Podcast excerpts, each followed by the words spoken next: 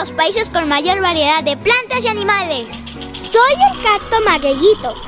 También soy un cacto muy pequeñito, pero me parezco a los magueyes. Soy de crecimiento muy lento y mis poblaciones están muy restringidas.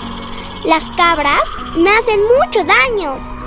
¡Ah! Un mensaje para ellas. ¡Comelonas!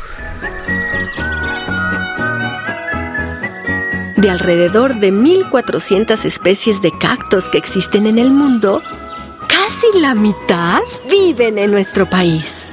Conoce la riqueza natural de México.